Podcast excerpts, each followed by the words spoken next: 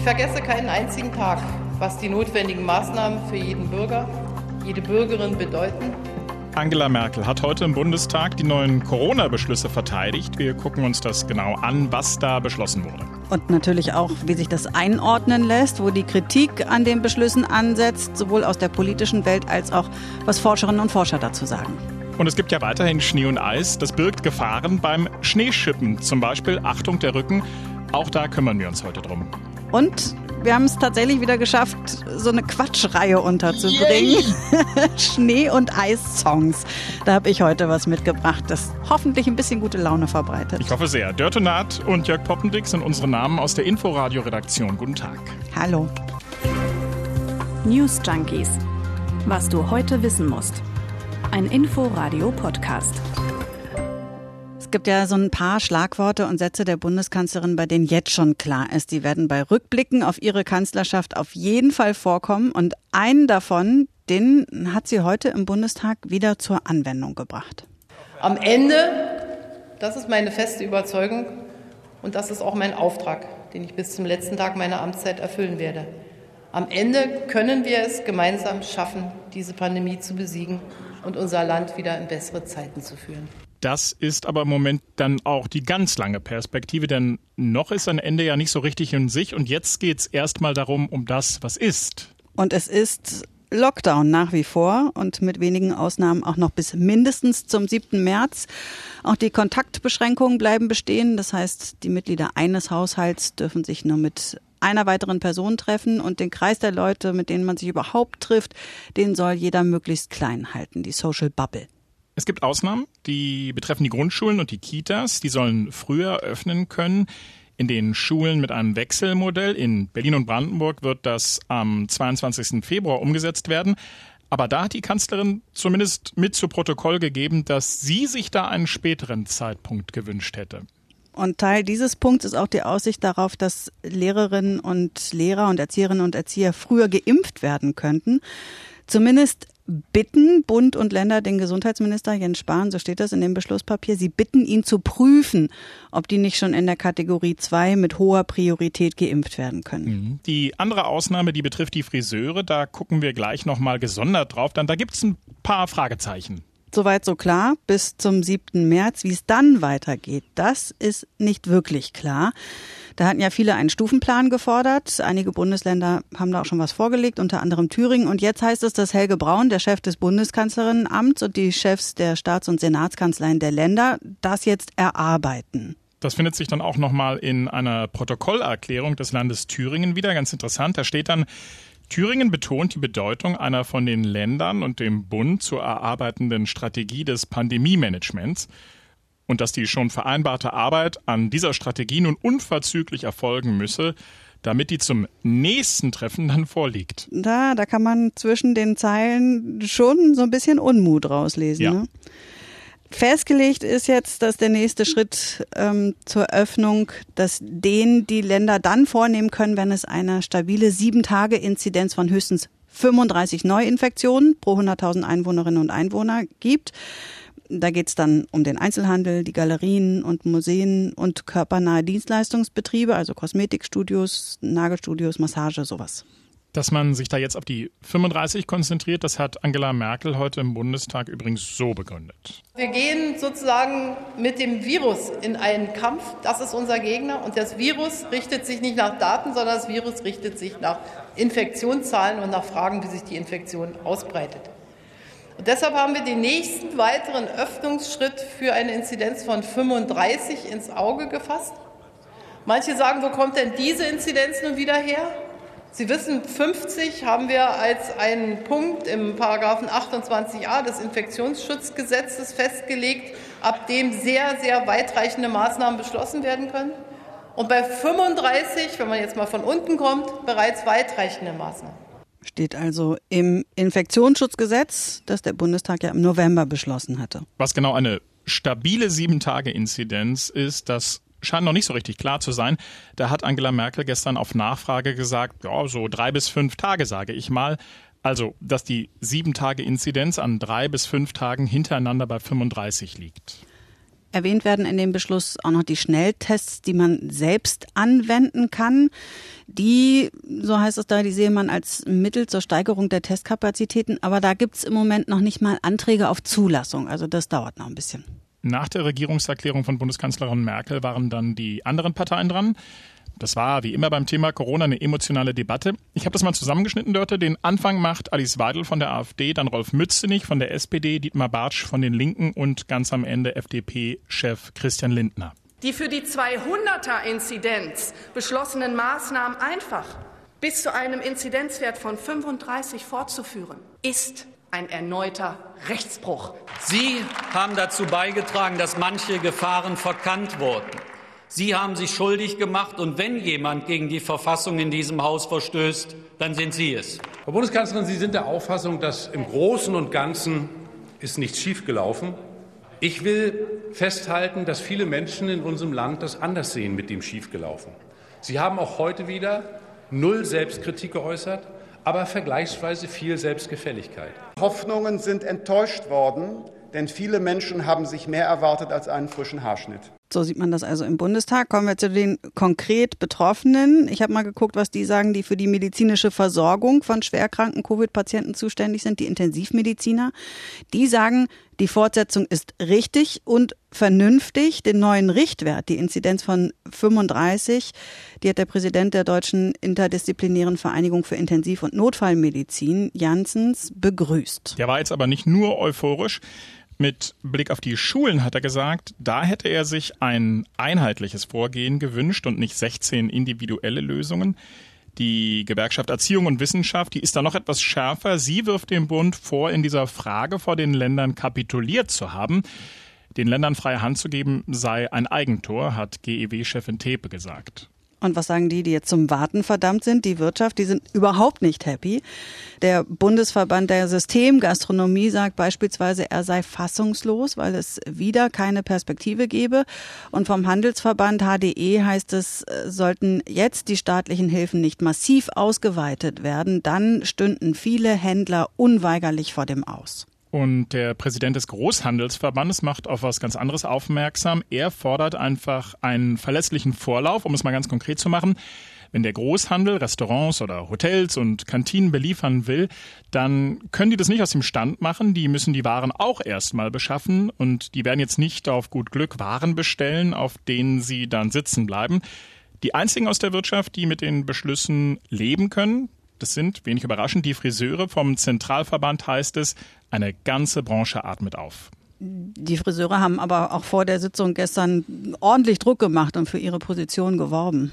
Und damit waren sie auch nicht allein. Auch die No-Covid-Gruppe hat das getan. Das sind renommierte Wissenschaftlerinnen und Wissenschaftler, Virologen, Internisten und Politologen zum Beispiel. Hm, die haben ja Mitte Januar schon das Papier rausgebracht. Genau, ne? das haben die jetzt aber nochmal konkretisiert und vor dieser Sitzung ans Kanzleramt und an die Ministerpräsidentinnen und Präsidenten geschickt. Vielleicht noch mal ganz kurz, was die wollen. Das ist eine nachhaltig niedrige Inzidenz, also weniger als zehn und das dauerhaft, also kein Auf und Ab. Und die haben sich angeguckt, was in anderen Ländern funktioniert hat, zum Beispiel in Australien oder in Neuseeland. Und die Wissenschaftler setzen unter anderem darauf, dass Deutschland in Zonen eingeteilt wird und je nachdem, ob eine Zone jetzt rot oder grün ist, wird unter anderem die Mobilität eingeschränkt oder die Menschen dürfen plötzlich dann wieder mehr. Da geht es auch um die Motivation der Menschen, sagen die Wissenschaftler. Das Papier findet ihr im Netz. Das ist ganz interessant, sich das mal anzugucken. Ein Wissenschaftler aus dieser No-Covid-Gruppe, ist der Physiker und Modellierer Michael Meyer-Hermann. Der sagt nun, dass das, was da gestern verabredet wurde, dass das nicht ausreicht. Leider ist es so, dass wir inzwischen zwei bis drei Pandemien haben. Und ähm, wir haben die englische Variante, die ist ja nun inzwischen hinreichend bekannt, und die Südafrika-Variante. Das bedeutet, dass wir eine andere Situation haben. Also die Maßnahmen, die wir jetzt haben, äh, führen zu einer Reproduktionszahl von 0,85, so grob, grob geschätzt. Und ähm, wenn wir jetzt aber die neuen Varianten haben, dann sind wir deutlich über eins. Das bedeutet, wir sind bereits wieder im exponentiellen Wachstum, nicht der alten Pandemie, aber der neuen beiden Pandemien. Und das bedeutet, dass unsere Maßnahmen jetzt im Moment gar nicht mehr ausreichen. Wir haben äh, sozusagen jetzt an der Stelle mit Weitermachen gar nicht die richtige Entscheidung getroffen. Meier Hermann ist ja, wie gesagt, Modellierer und er sagt, mit dem, was da jetzt verabredet wurde, verschieben wir die dritte Welle lediglich in den April, aber sie wird in jedem Fall kommen aufgrund der Varianten. Und diese Varianten sind ja eigentlich der Hintergrund, warum zum Beispiel Angela Merkel gesagt hat, man muss da jetzt weitermachen. Mhm. Ne? Wir müssen nochmal über die Friseure reden. Jörg, klar, die atmen auf, aber ganz ehrlich, also als ich es gestern gehört habe, da war mein erster Gedanke eher so, äh, what? Warum? Das haben wir uns nochmal genau angeschaut, warum, wie Bund und Länder das begründen, dass nun ausgerechnet die Friseure aufmachen dürfen. Im Bund-Länder-Beschluss heißt es dazu, wir zitieren, vor dem Hintergrund der Bedeutung von Friseuren für die Körperhygiene und der jetzt bereits seit längerem bestehenden Schließung erscheint es erforderlich, die Inanspruchnahme zu ermöglichen, da erhebliche Teile der Bevölkerung, insbesondere ältere Menschen, auf diese angewiesen sind. Bayerns Ministerpräsident Markus Söder hat es dann gestern Abend so begründet. Auch die Friseure, die ich übrigens auch als Teil von ja, nicht nur Hygiene, sondern auch von Würde betrachte, auch für viele Menschen in dieser schwierigen Zeit. Die Würde des Menschen ist an den Seiten schön kurz und oben etwas länger oder wie? Also im Ernst heute Morgen, als wir darüber gesprochen haben, da war bei dir da na schon mehr Verständnis zu spüren als bei mir. Naja, es gab noch Zeiten, da hatte ich eine Frisur und in diesen Zeiten bin ich zum Friseur gegangen und ich kann mich gut daran erinnern, dass so nach sechs Wochen, da habe ich mich echt unwohl gefühlt. Ja, ich bin da eher bei denen, die sagen, naja, also Unwohlsein, das äh, gilt irgendwie in Pandemiezeiten nicht. Darf man nicht vergessen, das betrifft aber auch eine ganze Menge Menschen. In Deutschland gibt es 80.000 Friseurbetriebe mit 240.000 Mitarbeiterinnen und Mitarbeitern. Und die haben ja in den letzten Wochen immer wieder darauf hingewiesen, die stehen am Abgrund. Ja, da stehen sie ja aber nicht alleine. Und das war auch in der Debatte im Bundestag heute ein Thema. Da hat der FDP-Chef Christian Lindner einen ganz guten Punkt genannt, wie ich finde. Das ermöglichen Sie, weil Sie, weil Sie sagen, nun gut, da gibt es Hygienekonzepte. Da wird die Maske getragen. Und deshalb ist es verantwortbar, den Friseur zu öffnen. Das ist richtig. Aber gibt es solche Hygienekonzepte nur bei den Friseuren? Nicht in gleicher Weise im Sport, in Fitnessstudios, die auch gesundheitspräventive Wirkung haben? Gibt es diese Gesundheitskonzepte nicht auch im Bereich der Kosmetik? Sind sie ausgeschlossen beim Handel? Gar in der Gastronomie sind solche Hygienekonzepte denkbar. Deshalb trägt die Entscheidung für die Friseure bereits den Makel einer nicht systematischen Ausnahme. Das war übrigens nicht ich, die da reingeatmet hat. Ich wusste gar nicht, dass der Lindner ähm, so schnaufen kann. das, das war in der Aufnahme. Ich weiß auch nicht genau warum. Also er sagt, der Makel einer nicht systematischen Ausnahme, weil dann eben viele andere sagen können, ja, warum denn dann nicht wir? Was war ganz interessant ist, die Ansteckungsgefahr beim Friseur ist tatsächlich vergleichsweise gering. Da gibt es gerade eine neue Studie von der TU Berlin von einem Lüftungsexperten, der zu dem Schluss kommt, dass ein Infizierter, wäre er beim Friseur, statistisch 0,6 weitere anstecken würde.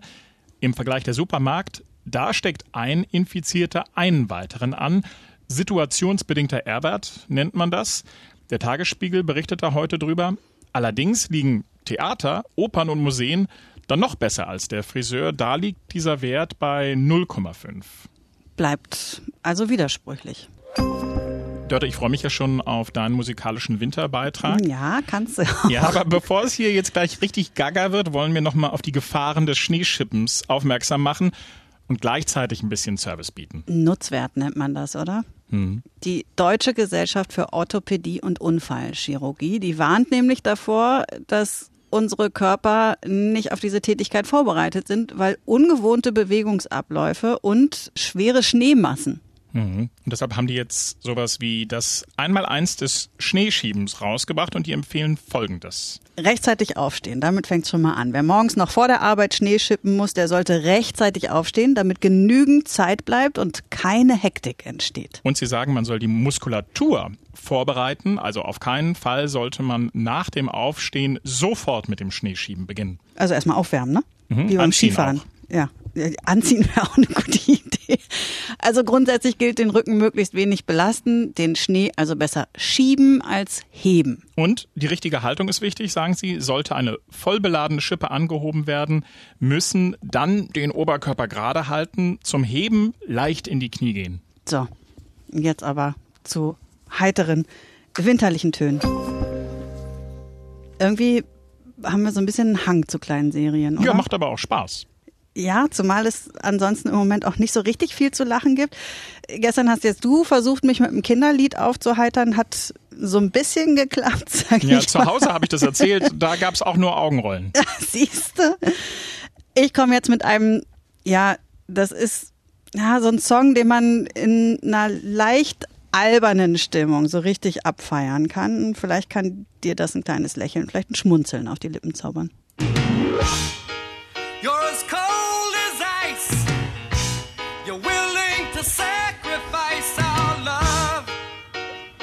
Ist nicht ganz meine Musik, aber ich weiß, wo du mit mir hin willst. Naja, was ist das? 80er? Späte 70er? Auf jeden Fall so ein Party-Ding. Du hättest mir vielleicht vorher irgendwie ein Glas Rotwein auf den Schreibtisch stellen sollen.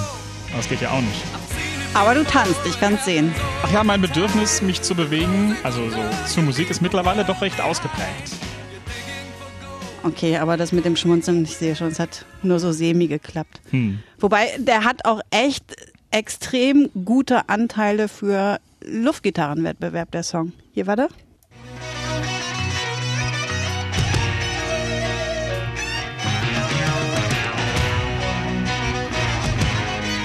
Ich sehe keine Luftgitarre, Jörg.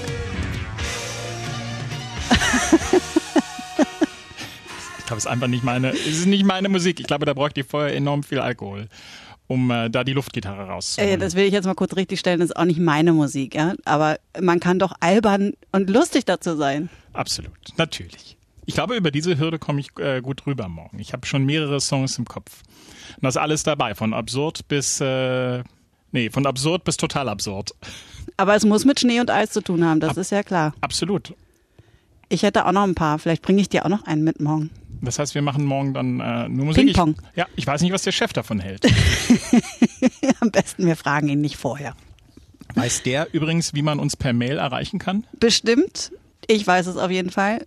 Und da soll uns bitteschön nicht nur der Chef erreichen, sondern vor allem unsere Hörer und Hörerinnen. Das wäre schön newsjunkies.inforadio.de ist die E-Mail-Adresse.